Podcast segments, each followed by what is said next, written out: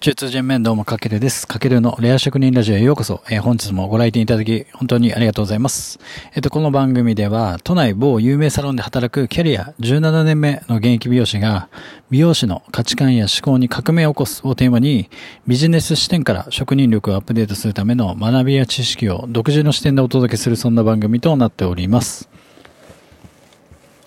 はい、皆さんこんばんは。えっ、と、今日は1月6日、何曜日だ？火曜水曜日か。ですね。6日、明日、1月7日、都内でも多分、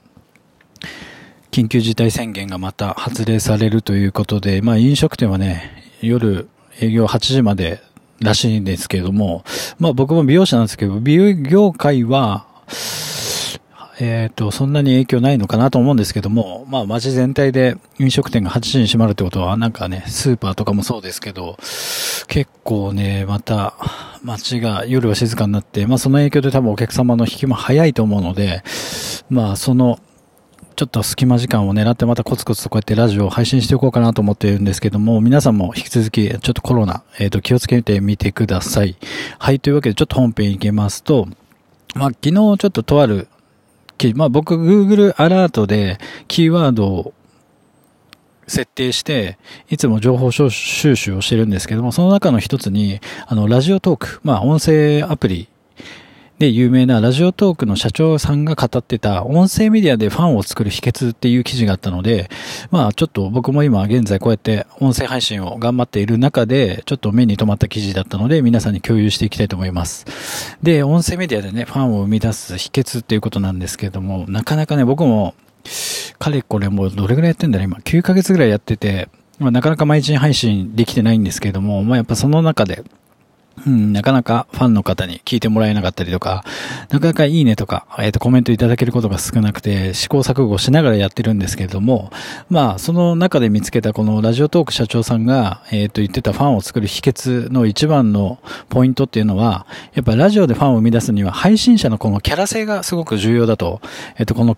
記事では書いてありました。まあ、やっぱりそうだなと思って。で、やっぱ、ど、この人どんな人なのかっていうのが分かりづらいと、まあ、聞いてもらえないですよね。まあ、いくら音声であって、ながら聞きできるとしても、やっぱ結構今配信者というか配信される方が増えてるので、やっぱそんな中で独自のキャラ性を打ち出していかないと、やっぱり目に留まりづらいのかなっていうのはすごく思いました。で、今芸能人の方とか、お笑い芸人さんとか、なんかインフルエンサーさんとかも今ラジオ配信してるんですけども、やっぱそういう方たちはね、もともと認知力があるので、そのキャラ性がそこまで、まあ失礼な話なんですけど、そこまでなくても、やっぱ一定数ファンはついてくるんですけども、やっぱ僕とか、まあ一般人とか誰もそんなに知らないような人たちからしたら、やっぱり、その、芸能人の方とかお笑い芸人の方とはまた違った対策をしていかなきゃいけなくて、やっぱその中でもやっぱりその独自のキャラ性っていうのはすごく大事だなと感じました。うん、で、まあこの中でラジオトークの社長も言ってたんですけども、そのコンテンツ、まあ、要は話す内容とかもすごくなんだろう、クオリティが高くて、そういう部分も大事なんですけども、それよりも、やっぱりいかにこう、愛されるかというか、ストーリーのそういうコンテンツの面白さよりも、その登場人物に、えっ、ー、と、共感して、えっ、ー、と、推し、推し面というか、ファンが生まれると言ってたので、やっぱり内容はね、もちろん、一定一定のこのクオリティを保たなきゃいけないんですけども、その中でやっぱ独自のキャラを打ち出していくっていうのは、まあ声でですよね。キャラ性を声だけで確立していくことってすごく大事だなと思って、で、これは書いてなかったんですけど、例えば僕がそこで感じたのは、そのタイトルコールとか、終わりの部分にお決まりの決め台詞を毎回言うっていうのはすごくうんといいんじゃないかなと思ってて、例えばあの、ボイシーでいう昔、今サウザーとはなら、名乗ってないんですけども、サウザーさんが最後に、再見とか、あの、韓国語じゃねえや中国語ですよね。とか言うように、この、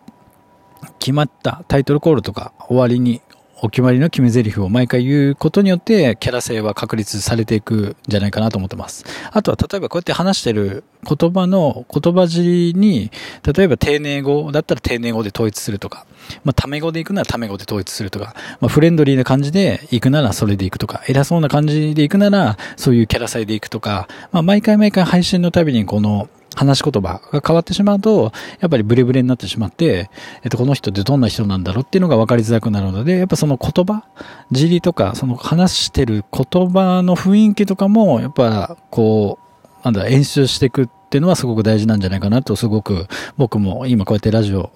コツコツ配信してて思うことです。あとは例えば毎回、こんにちはって言って、あの、本編に入る前に、冒頭で自分が今、例えばチャレンジしてることに対する近況報告を毎回毎回入れていくことによって、今この人どんな状況なのかとか、これから何やっていく人なのかっていうのが、えっ、ー、と、分かってくる。そうすると、やっぱり、どんどんどんどんその人が知りたくなって、そのキャラ性が確立していくんじゃないかなっていうのはすごく感じてます。あとは、まあ単純に本当にどんな発信をこの人はしてるんだろうかっていうところ。まあ、わかりやすいブランディングを作るっていうのはすごく大事ですよね。これは多分音声に限らず、まあ、YouTube とか、Instagram とか、例えば、まあ、それに限らず、まあ、ビジネスでもそうですよね。僕たち美容師も、この人ってどんな美容師なんだろうっていうのを、お客様が来てくれるお客様がわかりやすく、あの、自分たちでブランディングしていくってことはすごく大事なので、まあ、そこと全然同じことなのかなっていうのはすごく考えました。うん。で、やっぱりその、はい、コンテンツを売るだけじゃなくて、やっぱりその配信しているその人自身がどんな、えっ、と、過去を生きてきたかとか、どんな感情を持っているとか、どういう考えを持っているか、みたいなところも、やっぱり音声の中でちょいちょい、えっ、と、アピールしていくとか、伝えていくことによって、そのキャラ性が固まっていくんじゃないかなっていうことも、えっ、と、ラジオトークの社長は話してました。はい。まあね、結構難しいですよね、やっぱりね。で、やっぱり応援されやすい人はどんな人なのかっていうのが、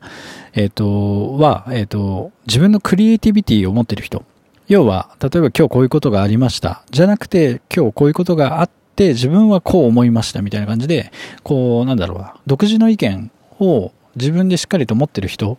で、その意見をそのまま自分の意見として配信できる人っていうのは、えっ、と、すごく応援されやすいというか、人気になりやすい傾向にあると、えっ、ー、と言っておりました。あとね、何言ってたっけあとはね、この音声配信メディアとかにも、ファンができるまでのこの3段階のフェーズがあると言ってて、これは例えば YouTube と同じように、最初 YouTube もね、えっ、ー、と、人気が出るまで前にもうすでにヒカキンさんとか始めてたんですけども、やっぱそういった感じで YouTuber が第一段階として、その、YouTube、あの、ラジオだったらトーカーが生まれる。まあ、トークする人ですよね。トーカー。まあ、YouTube だったら YouTuber が生まれる。で、どんどんどんどん、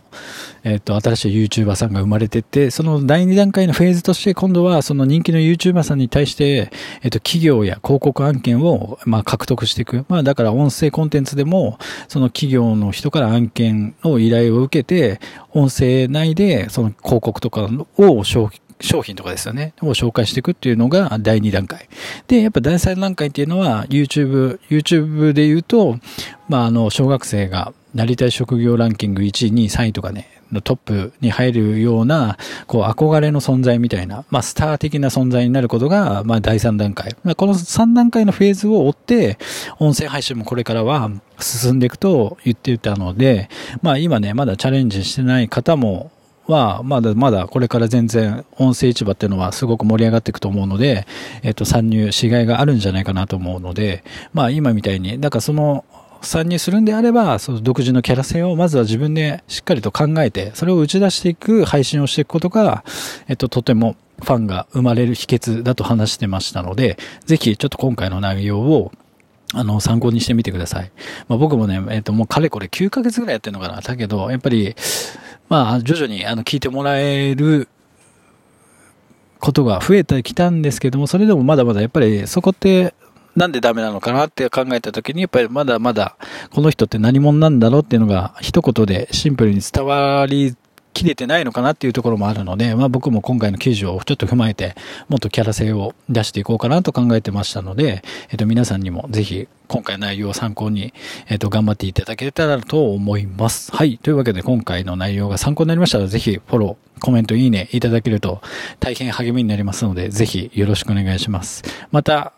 まあ僕今現役の美容師しながらまあいろんなビジネス学んでるんですけども、そんな僕に対してまあ美容のことでもいいので、何かえっ、ー、と、こんなこと聞きたいとか、何か質問があればぜひ、あの、コメント欄に入れていただければ、それに対する音声も配信していこうかなと思ってますので、ぜひ今年もよろしくお願いいたします。はい、というわけで、またのお越しをお待ちしてます。かけるでした。一チャユーバー。